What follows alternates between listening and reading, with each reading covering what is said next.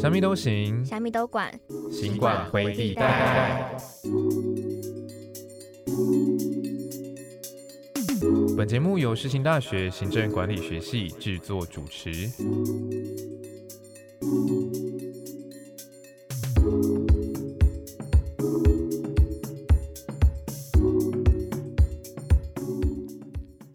Hello，大家好，我是本集的主持人杜一文，想用轻松闲聊的方式带你走入无聊又艰涩的公共议题。今天本节目会带各位了解，在双北市一日公车运量为两百万人次，相等于其他县市一年的总运量。在双北这如此依赖公车的情况下，公车事故的发生却层出不穷。在民国一百年至一百零二年三年间，台北市公车肇事案件就达到了两千一百八十六件，平均每天就会发生两次公车事故。近年来却并未改善。然而，我们不应该等到事故发生后才开始探讨修法与关注，而是应该在未发生时就做好准备，让意外减小甚至没有。因此，此节目将把台湾近几年来的公车事故统整，并配合政策与时事，提供听众思考的空间。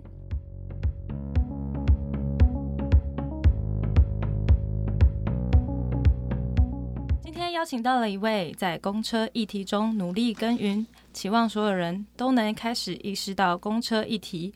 那他毕业于正大东亚所，目前也是 Parkes 台北冷知识的主持人和脸书政策社团龙猫公车的研究员。最近他还有在我的学习笔记里面探讨更多公共议题。那他就是我们的林伯勋先生。Hello，大家好，我是干小事的林伯勋。今天谢谢伊文的邀请。谢谢，那很开心，就是您能来到我们的行管会地带。那在今天有许多问题想要请教您，就请您不吝啬的跟我们分享。没问题。好，那一开始就想请问一下博勋先生，从台北冷知识啊，到龙猫公车和代表数党参选议员，您所关注的议题几乎都和大众运输相关。嗯那并着重在公车的议题居多。那想请问您是什么情况下开始注意到这样的议题呢？嗯，其实我是政治系毕业的，我的大学是念政治系。是那我在念政治系的时候，就已经参与，比如说一些政党的选举啦，从呃县长等级的，甚至总统等级的都有参与。应该说我在念大学的时候，其实就已经对政治很有兴趣。刚好相反，就是已经很失望了，因为其实自己哦看过一些很不好的人，或者是很丑陋的，对就比较比较阴暗的一面，所以其实我对于呃念政治系的话，对于政政治是很冷感的。可是当我后来毕业之后，自己发现没有办法改变了这个社会，其实很多议题它还是持续在发生，嗯就变成说我们越不去关心它，它反而就是会越来越严重。对，那一直到我在二零一八年的时候，发现呃，我住民生社区嘛，民生社区在民生东路五段上面的树呢，就是被剃光头了。嗯，那我去查台北市相关的树木的修剪规范，我发现其实这样子是一个违法的状态。那我就去很简单嘛，我们都会用一九九九，对，然后对，就去通报去投诉。但我发现其实背后呢，并没有这么简单，因为它其实是公务员和当地的里长的一种一种互动关系，一种默契。对，对，所以导致了公务员加里长共同来违反台北市政府颁布的法律。是那因为球员和裁判都是自己人，导致了这件事情就会被包庇下来。对完全没有这个人去做监督。嗯，那当然，我也是寻求比较传统的做法。我后来也找了呃市议员，对，但我发现，哎、其实市议员跟里长他们才是 好妈吉，对，就是很多这种 对，我在念政治系的时候嗯啊、不关心，甚至会觉得说呃很无力，所以我不碰的东西，一直到后来啊，当我越关心公共议题的时候，我会发现这些东西都会接踵而来。对，所以那个时候就决定说，那要不然我就自己来。嗯，其实那个时候我印象记得是十一月才选举嘛，对，我应该是七月八月才决定的，哦，所以真的哦，嗯，对，所以其实是一个蛮冲动啊。对，不会不会，就是有下定决心，对，对，那就是因为这样子才投身于公共事务，才去接触自己在学生时期就觉得啊，好失望哦，好好讨厌，好不喜欢的，就是公共事务。所以后来呢，呃，我败选之后，我觉得应该要持续的在公共领域发生，对。然后我发现其实很多的议题哦，都是因为资讯不对称。嗯，那人性嘛，我觉得就是能够把这些资讯都摊开来，那做人民的他也许可以有更好的决策的那个来源，所以我就有弄一个叫台北冷知识，那主要就是把台北市的不为人知的一些知识跟大家讲，对我有去收听，对对对，很棒很棒。那我就不考你了。那龙猫公车的话也是，就是把一些呃台北市政府交通局底下的公共运输处，对，长期以来不想公布或者是啊、呃想要掩盖的资讯，我都把它就是放在那上面，对，对，那提供大家，然后可以去去比对、去对照。嗯，那我选书之后呢，曾经有一阵子哦，在台北市议会担任法案的助理，是，那也是借由当时的这种能够接触到第一手资料的机会，我也要求啊、公共运输处把历年来的公车的评鉴报告的未删减版啊，因为他们原哦本是有删减的，嗯，我请他们全部都上网。那如果有各位听众呢，听到现在觉得对于台北市公车想要更进一步了解，都可以上公共运输处哦的网站去下载他们历年来的评鉴报告，包含附录。那里面呢，真的是有，含金量很足。有您有说就是附录就是非常精华的地方，对，那个真的是不看不知道，一看吓一跳。真的，对，这个都是应该要公开让社会知道的。嗯，所以呢，这一切有这么多议题，为什么我会选择呃公车议题呢？印象比较深刻的哦，是我在一一七年还一六年的时候，那个时候我就只是一个一般公司的这个小员工嘛，那工作很累很烦，所以那个时候请了一个月的假，我就想说，我就去冲绳玩好了，机票订了，然后 Airbnb 也乱订，我住的地方离机场超远，那我也不知道，所以我到了那霸机场一下车之后，去坐了个巴士，就是比较远远程的巴士，要坐到两三个小时吗？差不多一个小时多。一。个小时多，对，那到的时候也都已经是很晚了，很，晚了。对，那我当然是以台湾的习惯嘛，诶，快要到站了，要干嘛？嗯先站站起来。结果我被司机痛骂，他用日文骂你，对我听不懂日文，但我能够感受到愤怒他的愤怒，他的紧张，嗯他担心我的安全。是，我就觉得，诶，我没有因为被骂而生气，对，对我反而觉得这才是这才正常。是正常的，对，没错，对，然后接下来呢，呃，我也在当地呢，就是使用公车作为主要的交通工具，嗯。我也等公车，我也跟他们的那个上班族一起搭公车上班，嗯，然后也有那种日剧里面会发生的事情，就是公务员的那种呃，就是拿着包包，然后对，然后西装西装哥，然后就睡在我的肩膀上，哦，这种，嗯，我说哎、怎么有重量？然后一看，呃，就好累的感觉，对，是一个 上班族，那也不好意思叫醒他。对，对，这种这种事情就都会发生，就是很融入当地的生活。那回来台湾之后，我才发现，其实我们习以为常的，比如说公车，它没有办法靠近，确实的靠紧靠月台，对，包含公车可能过站不停，对，包含公车司机他可能呃就只专注于开车，他完全不去管理哦公车就不管后面的人，就是对急刹啊，或就是开很快啊之类的，那我才慢慢的哈、去找说问题是出在哪里。对，所以后来呢，就会诊相关的一些资讯，然后自己也会写媒体的投诉。嗯对，那想让这些资讯呢能够公公开开来来让更多人知道。哦对，了解。因为像刚刚听到你说日本的那个啊，前阵子也有一则新闻，就是他也是想要效仿，就是日本那样开公车，一位司机就他就这样被革职了，因为他一直 delay，是然后又被扣钱，是这样。是是，对，那我就就听到就觉得说，其实台湾的公车业真的很需要被改革，然后也是需要让很多就是真的会去搭公车的人去知道说，哦，这个其实是坏习惯，不应该要延续下去。对对，这个点我稍微提一下啊、嗯。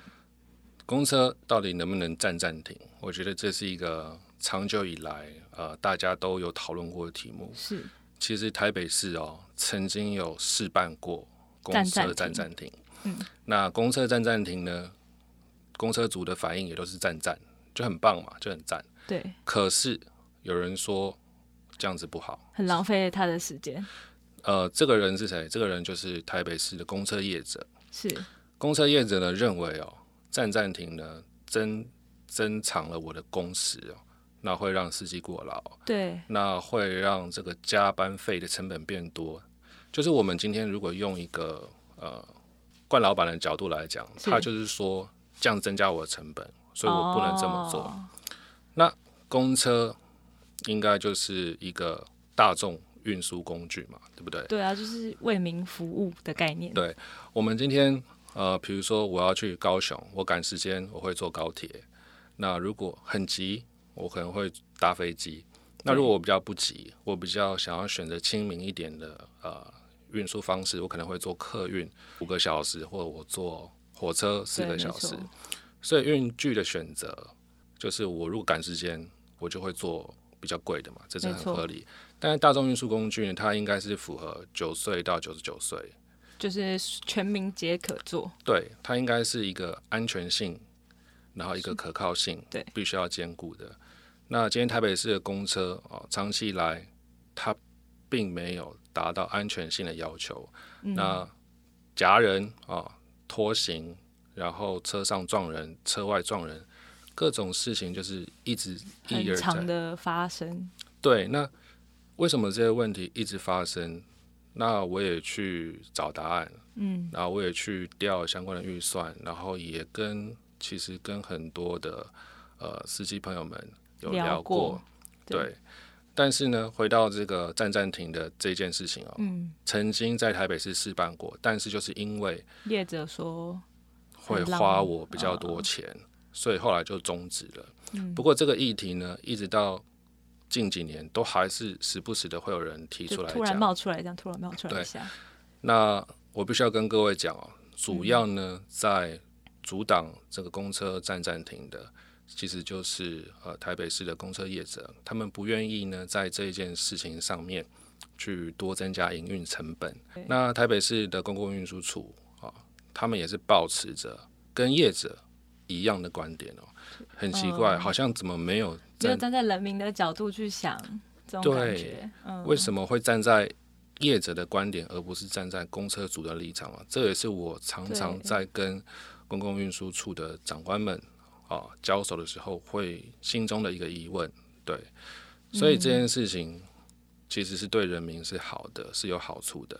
当我们能够站暂停的时候，我们就能够确实是去检讨哪些站要被留下来，对哪些站是应该被淘汰的。还有一个点就是，我们站和站之间的距离有的很长需不，需要拉长或缩短？，对，有的很长，啊，有的很短，有的是超意外的短，就是隔一个红绿灯就到了。有有有，对对。我们我们印象中都能想得到，嗯。就是这种很不合理的存在，是不是能够因为这个站暂停来做一个全面的改革，嗯。让公共运输更多人坐，我们的私家车的塞车的状况就变好啦。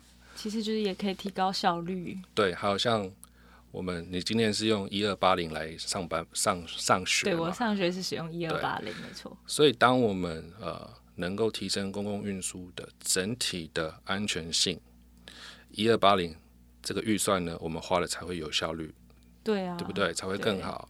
对，对因为我有听说您说，就是台北市花的这个预算，双北就总共有九点八亿，对，就是其实到底有没有就是回馈在人民身上，就是要打上一个很大的问号。其实呃，面对很多的政策和社会议题哦，最简单的就是拿钱砸钱补助。我们都知道，对，我们都知道，可能身旁可能会有一个同学，他可能家里很有钱，他要什么就都有什么。可能家长要出国，那就好去。对，但是可能家长没有太多时间能够陪他。嗯，那能够表达对儿子或女儿的爱意，他们就会用钱嘛，就是砸钱，就是砸钱，对，来解决一个他应该要负担的可能陪伴教育的责任。这样的事情，我跟你讲，在台北市也发生了。交通议题很复杂，有很多层面，我们要怎么样促进绿运输的运量？降低私家车的这个运量，应该要用综合的层面，要各个局处啊一起合作，一起开会，要去讨论，收集很多资料。但我跟你讲，这个太难了，他们宁愿用简单的方式，就是用砸钱啊，只是纯补助、纯补助、纯补助，所以就变成说，一个公共运输要好，可能要交通局对。跟我们的警察局，因为有的是违规停车嘛，跟警察局合作，还有我们的。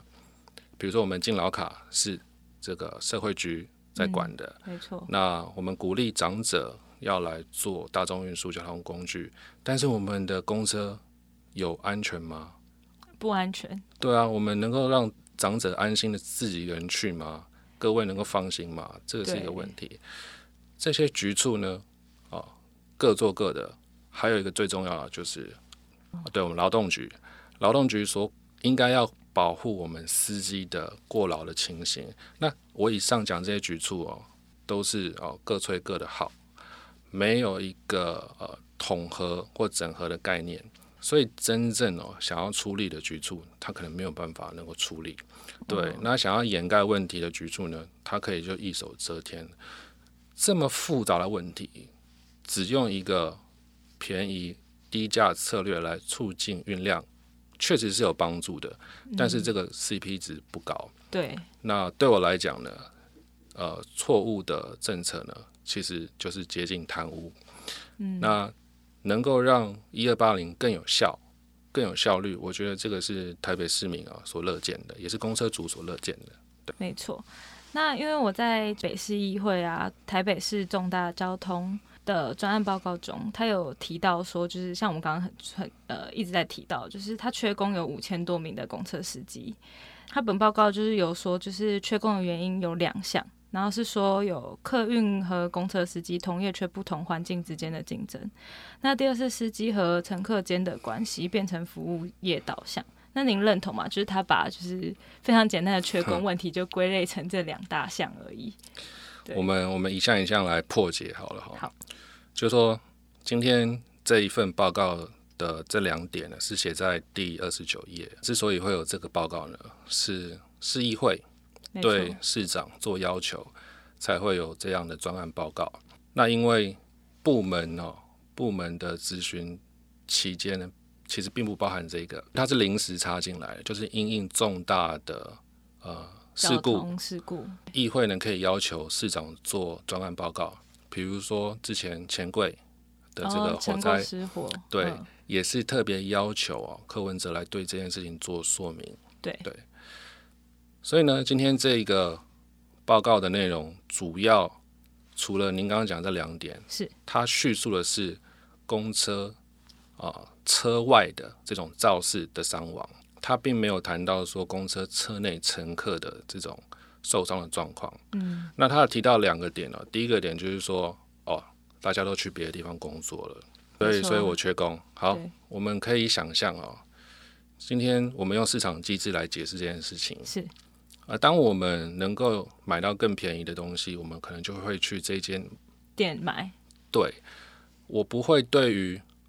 Seven 或者是莱尔富或全家有品牌忠诚度没有？我们就是选便宜的。那劳动力也是一样，劳动力呢会选择对他比较好的，没错，薪资和时间的这个比例呢是符合他的利益的。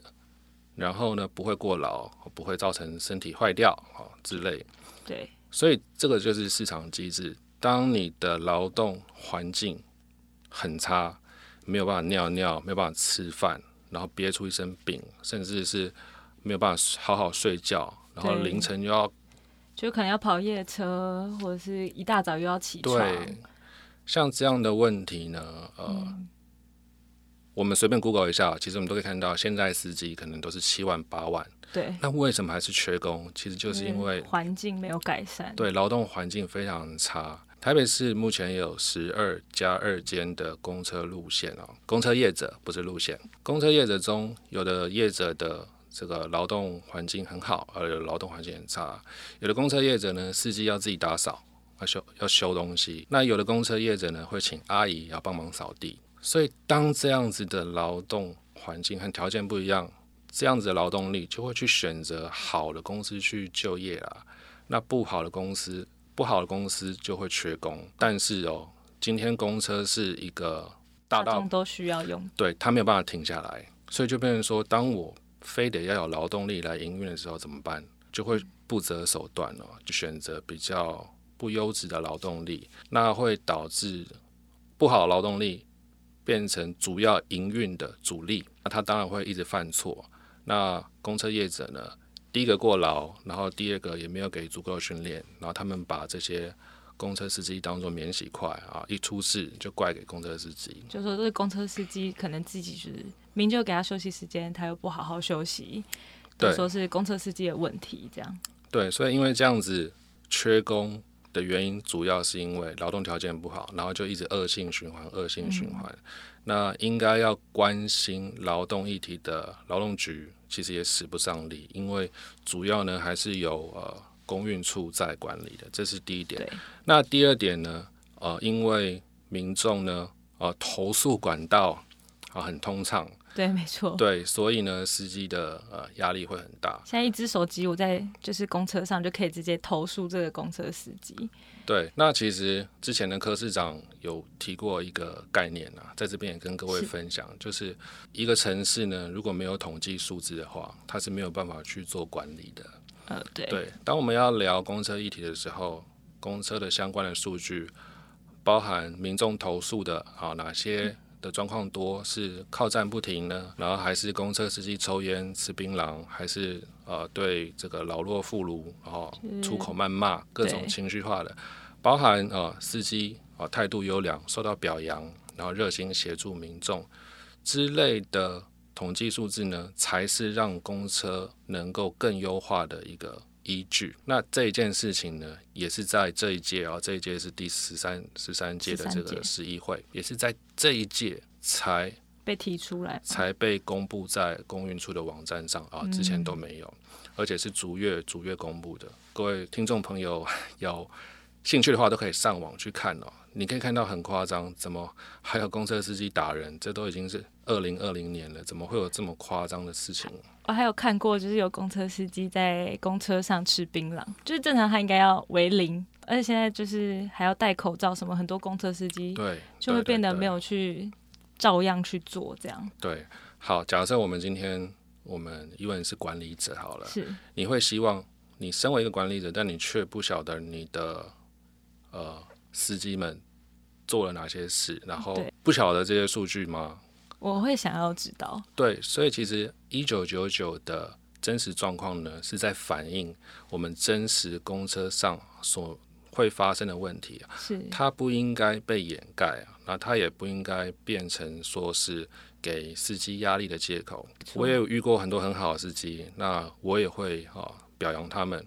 所以在这个缺失报告里面呢，其实有很多的比例其实是表扬的，对，有表扬，有缺失，我觉得这才是一个城市运输能够往前迈进的最重要的一个基础，而不是说因为这样子会造成公车司机压力。我认为这个是在哈转移哦过劳的这个注意力。真的好。就是刚刚前面讲了这么多，那您觉得最基本的缺工原因会是什么？现在目前啊，台北市的公车缺工的原因，真的真的就是因为劳动环境了、太差了，劳动环境差，所以就是好的司机会待不住，就变成说是劣币逐良币，那就变成是一个不好的啊劳动力来替我们的大众服务对替我们的阿公、替我们的阿妈、替我们的这个弟弟妹妹嗯开车，我们完完全全就是不放心的，不只是不放心而已哦。实际的呃统计数字呢，也表明了，其实坐公车并不是真的很安全。没错，对，在公车上哦，跌倒摔倒，好几年来都已经破了两百多人，对，持续攀升中。那台北市政府的公共运输处呢，就完全也没有办法。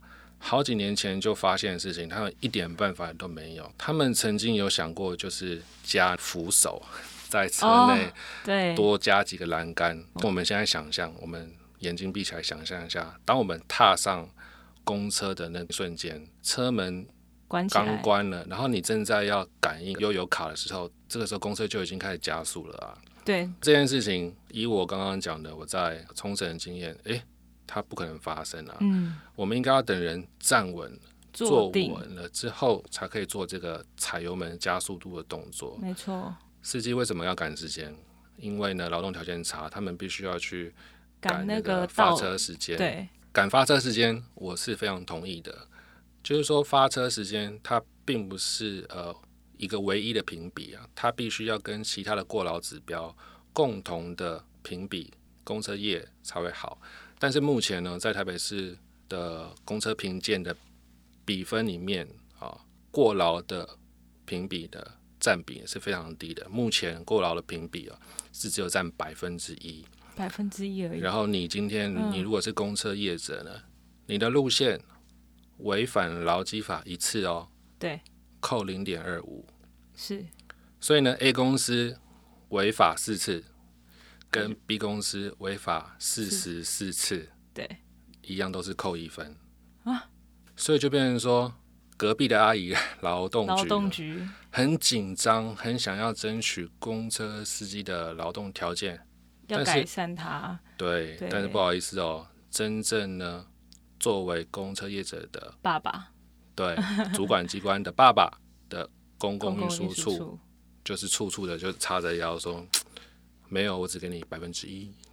我也跟大家分享隔壁的阿姨在去年做了什么事情啊？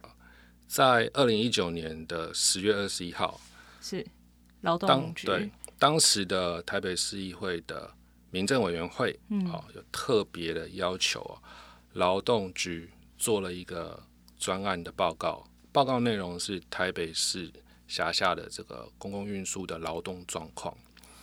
那在这个报告里面呢，用了非常强烈的字眼哦，初查在台北市的十二个公车业者里面，违反劳动基准法的比例呢，十二家多，少？十二，对违反十二。看过这个，对对对。对，百分之百，百分之百，大家每一个公车业者都有违反，都有违反劳基法。没错，那这个隔壁的阿姨写的这个报告哦，其实是我看过市府所撰写的报告里面用字遣词最血泪的，最血泪、最深刻、最接近控诉的。对，为什么会这样呢？因为他其实他对于这个呃司机们，他没有实质的管辖权嘛，对吧，对因为他只是隔壁的阿姨。那我跟各位念一下哦，大概有什么东西？我们在结论里面可以看到，他说呃，公车业者过劳的改善率呢，因为他们有开好几次会，有做好几次稽查。在报告里面他，他说改善率只有百分之三十三点三三哦，连难四成都不到，对，他说难见啊，相关业者有积极改善的行为。对，然后在结论里面还有说，超时工作和休息时间不足等违法情形仍然相当严重，然后休息时间间隔甚至呢有不足八小时的情形，嗯驾驶员疲劳、过劳驾驶的阴影哦挥之不散。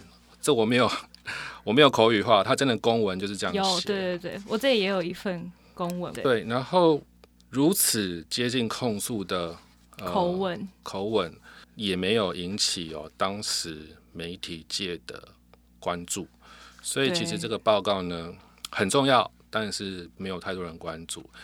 一直到一年之后的的九月哦，台北市的内湖发生了这个重大的事故之后，大家才重新的去关注公车司机的劳动环境，对。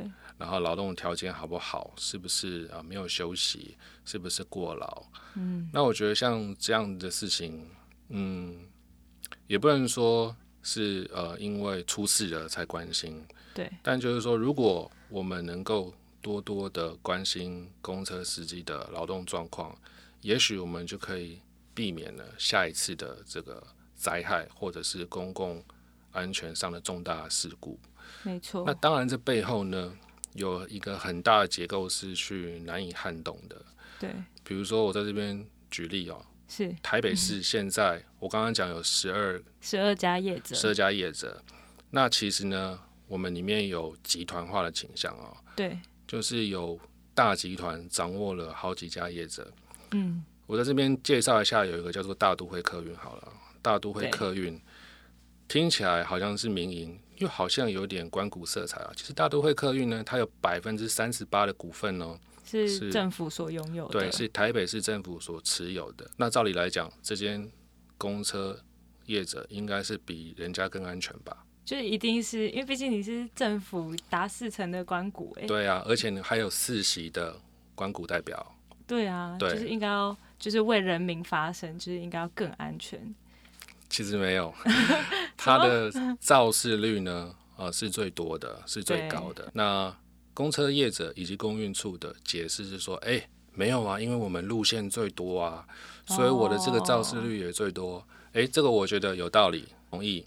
所以在公车的评鉴上呢，他们的肇事率是除以他们的营运的总里程数，哦，嗯。就是说，因为我的路线比较长，比较比较多，所以我是可以肇事率，比如说闯红灯啊，然后红灯右转啊，对，然后跨越双黄线什么之类的，对一些违规的小条，对，对。这个我能够认同，但是我不能认同的是什么？A one 事故就是就是死亡，死亡事故嗯，不可以用这样去除，它应该用绝对值去计算。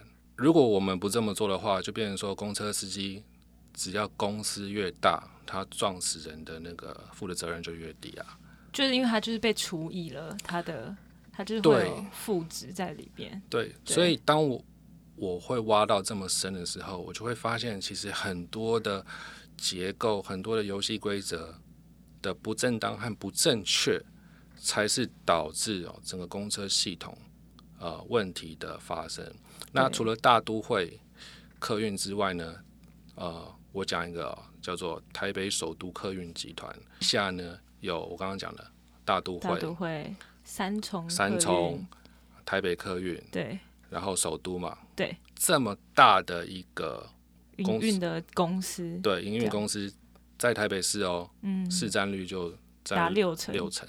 那我们不难想象啊，这个二十一亿的票价运价的补助款，占六成的拿了多少啊？这我不知道，大家可以自己稍微想对对一下，对这样。好，那这么庞大的一个资金溢注到我们的公共运输的领域里面，为什么没有把公车司机的劳劳动条件改变，因为毕竟这么大一笔钱，最基本的原因却好像没有改善。对，那我觉得这个是必须要去重新检讨的问题所在，就变成说，错。我们台北市花了这么多钱，让大家去坐公车、去搭公车，可是公车的 CP 值不高，然后安全性又降低，然后司机的过劳又一直发生，反而是啊营运阶层的这些人的薪水变多了，我觉得这个是一个很不合理的事情。对，对没错。那像刚刚说到司机没有时间休息，我曾经就是有坐过公车，坐一个半小时回家，那我再出门就又是那个司机，顶多就是他可能才休息十五分钟吧，然后就嗯要这样开车来又开车回去，所以其实公车司机的劳动条件要改变啊，其实要撼动很多人，对，很多既得利益者必须要去打破它。没错，那想请问一下，他说目前政府提出如何有效降低公车肇事率的方式是，原因是归咎于公车司机缺工，那使驾驶必须去分摊那缺工的需求，因为正常民众对大众运输的需求并不会降低，但他却又将入行门槛提高，就是现在因为独家的关系啊，是，就是他要去抽检他提高那个次数，然后又要提出良民证。那你觉得这样的做法是真的有办法去改善的吗？呃，其实各行各业呢都会有这种比较老鼠屎的，这个跟呃社经地位跟阶级也是没有关系的。比如说，足科可能也是会出现那种变态工程师啊。哦，对啦，对啊对，没错。那今天呃，我们一般的上班族嗯，有毒检吗？我们一般的公务员有毒检吗？毒检这件事情哦，其实就是说吸毒本来就是不对，没错。但是是今天犯法嘛。对对，但今天呢，我们回归到内湖的公车的这件案件哦，一死一伤的案件，它是一个复杂性的原因。他曾经在前天他有吸食毒品，对，但是呢，他也有您刚刚讲的，他并没有轮班四小时以上，有三十分钟休息之间隔。对，他有吸毒，也有违反劳基法，就是没有休息时间。对对，所以它是一个综合性的原因。没错。那对我来讲哦，没有适当休息哦，其实是跟这个毒检一样严重。我觉得提出全面毒检当然是一个好的事情，是，但是它对于我们改善公车的这个营运以及安全的状况的效果是有限的。也就是说，如果我们哈、今天我们都是要花一千块嗯，去增加公车的安全，对，一千块花在毒检或者是老检，我可能我会选择劳检。是，当然，如果两个都有不冲突，也是很棒。嗯，就是说今天呢有良民证，也不代表说我曾我没有任何的犯罪记录。对因为我们都知道良民证其实它是有限度的，很多东西它是看不出来的。没错。提高抽检次数，嗯，提高毒检次数，很明显是针对这一次的案例。但是如果我们从统计数字要去看，要去降低公车司机的肇事率，其实更大部分应该要去花心力，应该要去检讨的是公车司机的过劳的。工时过长啊，对工时过长没有真正的休息时间。那我这边哈，大概讲一下我在这方面做了什么努力。好，那我一直认为哦，公车的问题呢，并不是说只有公车族，嗯，应该要跟公车司机讨论。对，应该要请业者，然后市府的局处，大家一起齐聚一堂来讨论。所以我在去年呢，在市议会期间，其实就一直强力的、哦、要求台北市要举办一个大型的公车论坛。有，我希望业者、然后长官、公车族所有人呢聚在一起讨论，我们要怎么样让公车更好。没错。那在八月二十二那时候，对，在八月二十二，当时因为其实疫情啦，一直拖延，一直拖延。原本四月、五月到最后八月才举办，是，但台北市呃政府的交通局的公共运输处一开始说他们愿意做，我觉得很高兴哎，我就觉得哦。就，想哦，终于想要就是为人民发声，想要找到问题，改善这个对对对就是我觉得对话哦其实是解决问题的第一步。长期以来，呃，公车业者会制造司机和乘客的对立，没错，对，我们可以看到，比如说有的那个 OK 啦。嗯，然后会骂司机说：“哎、我已经 BB 卡了，你为什么不停？”然后司机说：“你要按铃才算数。”这种新闻啊，常常会发生在公车司机的呃重大犯错之后。我不晓得这是不是一种新闻操作，但是其实嗯，它在我们的那种操纵风向的过程中，我们都可以发现。对，我认为司机哦跟乘客从来都不是对立的，因为我们对立哦获得利益的是那些规避责任的业者以及公共运输处，对啊，对嗯，所以我觉得我们有的时候要看到问题，我们要想清楚一点。所以呢，我在促进这个对话的时候，台北市的公共运输处他答应了要用一个五百人的场地是，来进行这个对话的会议。那我也要求他们一年哦至少要办一次，那未来呢也会举办。但是这一次呢，他们只用了二十几天来宣传，我觉得这是 一个超级荒谬，对我觉得这个是让我觉得很失望的一件事情。他们并没有好好的宣传。他其实就是不想要让大众发现这件事情，对，那我到现场之后呢，我发现了，公车业者派的长官哦都在盯场。哦，就是怕说，就是可能他不小心说说了什么，对对对就说哎、这个不行对，然后很多司机的朋友、驾驶的朋友，他们也不敢到现场去。哦，对，所以我觉得，回公司可能就会拜拜这样，对，所以我觉得你你不是诚心诚意的要做一种公开透透明的明的这样子的一个会议，我觉得很可惜。嗯，那其实呃，公共运输处不宣传，那我觉得民间也可以宣传。对，这一次来不及，我觉得没关系，我们二零二一再继续。没错因为，我一直认为哦，公车司机、业者，然后官员的对话真的是很重要的，嗯，所以才促成这个东西。但没想到哦，其实台北市他是不愿意呢让这件会让这个会议能够广为人知，所以当天呃副市长黄珊珊也没有来，呃嗯柯文哲柯市长也没有也没有来。到场，反正柯市长呢，当天呢是在南部呢跑这个民众党的选举选举的行程哦，嗯。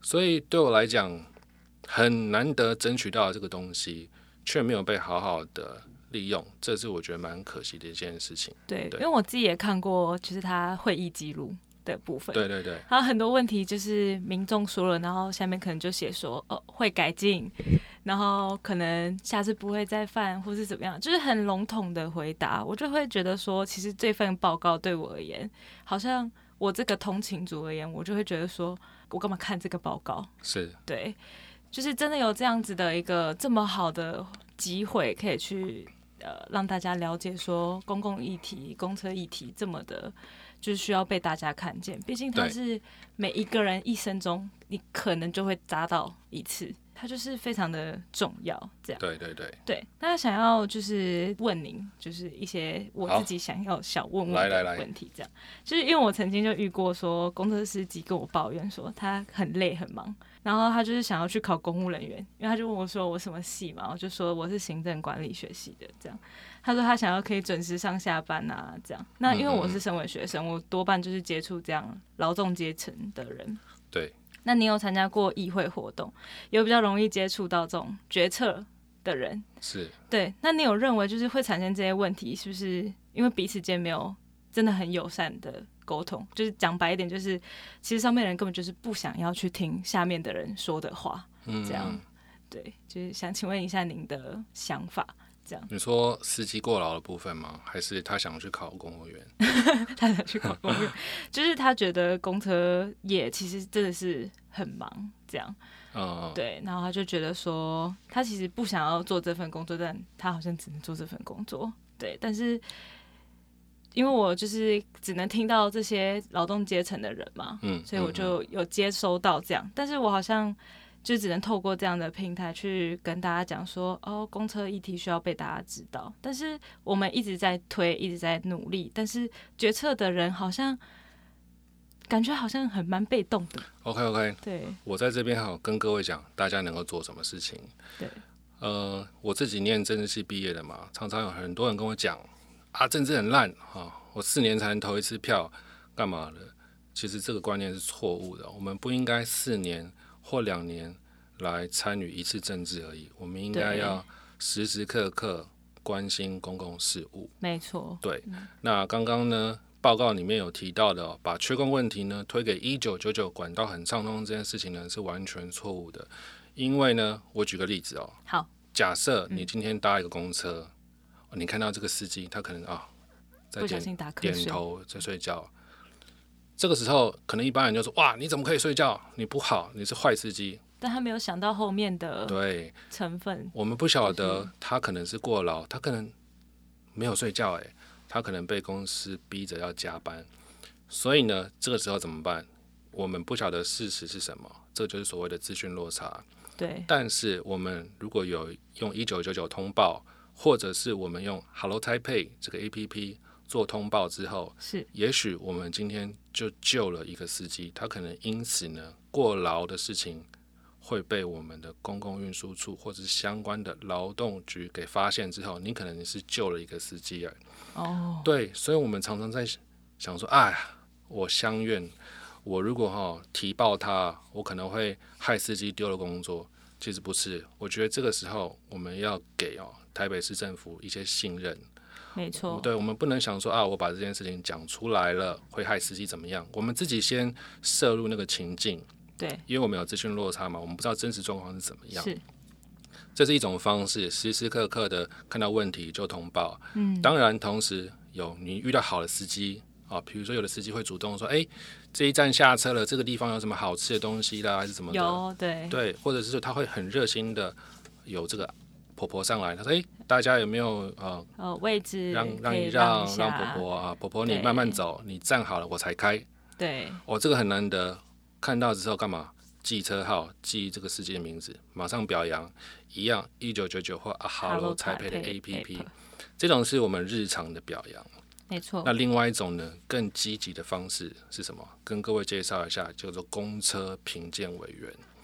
是目前呢，台北市有十九个公车评鉴委员。对，十九个，为什么是九十九个？因为十九个是单数嘛。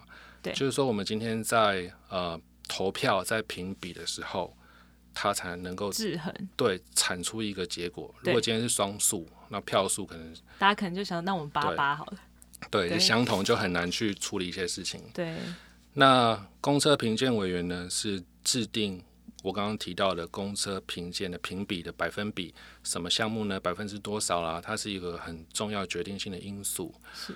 但是我们把台北市公车评鉴委员的评鉴委员的名单调出来，你会发现全部其实都是官方的人，对，可能是呃交通相关运输的学者啦，或者是台北市政府的各局处所派的代表，真正跟民间相关的是非常少的席次。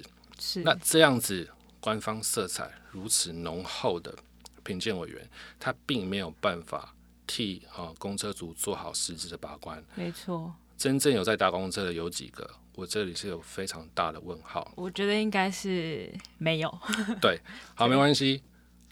在议会呢，就是要找到事实的问题啊，然后才可以找到答案。所以呢，我们就调出当时所有是。这些公车评鉴委员开会的次数。结果我开发现，的次数，对我发现我猜很一下，对，四次，呃，他们每一年啊应该是。会有四次以上会议，但我对。发现了某些评鉴委员不会到席，他都不出席，是。甚至也都不来。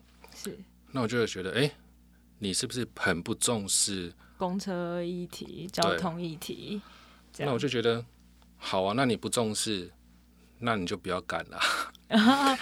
对然后讲很直白就是这样，真的对，所以呢，我不是情绪化的发言哦，是我是一个非常非常建设性的。我怎么做呢？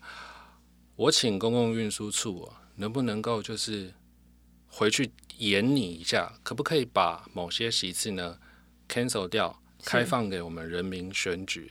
也就是说呢，争我争取到了让台北市十九位的呃评鉴委员开放三加一席的评鉴委员，让人民去参加海选。那哪三席呢？我当时就想说哪三席，就是哦，这么多人可以选，到底要哪三席？这样那我就跟他要求说，我要银法的席次，是六十五岁以上银发席次，对。老人家，对。再来是妇女的席次，然后第三个席次呢是学生的席次。学生也很重要，银发席次就是因为其实在公车上摔倒的是真的是长辈是最多的。那再来的话，妇女呢，因为我们有时候推娃娃车，然后公车又不靠站，然后司机又不友善，推娃娃车的其实会就是妈妈就很难很不上车方便，还要对扛啊干嘛的。还要背包包什么，还对对要刷对票卡，所以我希望他们的意见能够进入决策圈。是第三个，这个我觉得非常重要，就是学生，因为我们常常在讲，我们可能没有满二十岁，我不能投票，我就不能够对参与公共社会，对去对我们公共政策提出意见。但是哦，公车族绝大部分是我们的学生族群，所以学生族群的意见其实是非常非常重要的。所以呢，请啊我们的教育局提出一些相关，他们有一些会议啦，比如说性别平等相关的会议啊，他们是采这个十五岁以上，我就借用他们的这种呃这种想法，对章程的规则。去定出十五岁以上啊，只要你是在台北市的学生，是，然后有频繁的搭公车吗？对你有搭公车，你就可以来参选。哦，所以这是三席，那另外一席是什么？另外一席是身障席，就是我们的哦轮椅族的朋友。那这个他不能独自参选，他必须要由身障相关的协会来推荐。是，好，那听起来很棒嘛？这个三加一席很完美，可以海选，但你知道公运处他们 又对我做了什么事吗？就是又有另外一番作为嘛，就是对他们又有另外一番作为。其实海选的目的哈，就是希望大家能够广泛的参与，是然后参与公车的这个评鉴委员，没有薪水哦，但是开会有车马费，然后任期呢是两年，然后每一年呢可能四次以上的会议，然后提出公车相关的意见，我觉得这个很好。